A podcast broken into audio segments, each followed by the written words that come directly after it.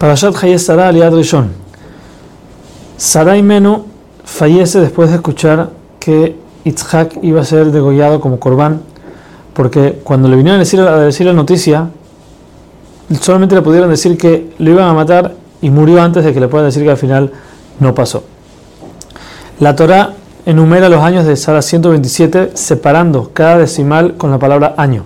100, 20 y 7 para decirnos que a los 100 era como 20, que así la, mujer, la persona no tiene, no tiene todavía castigo del cielo.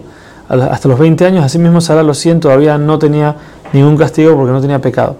Y a los 20, como los 7, que a los 7 años, como una, los niños son bonitos, tienen una, una belleza de niños, así mismo Sara los 127 años, 127 años todavía tenía esa belleza.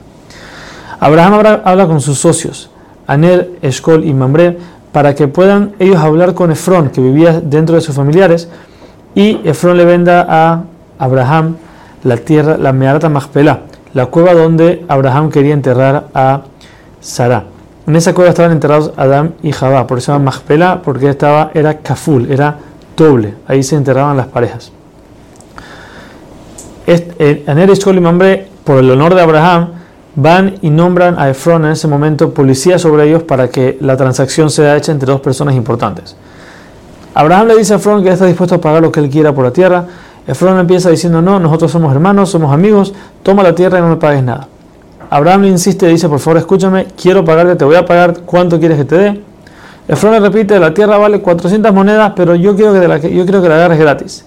Abraham escucha eso y le pesa a Efron las 400 monedas de la, mejor moneda que había en ese tiempo, la que circulaba con más facilidad, y se la entrega a Efron, Efron las acepta, y la Torah lo escribe a Efron con un sin la vav, con una letra menos, para decirnos que él habló mucho y al final no hizo nada.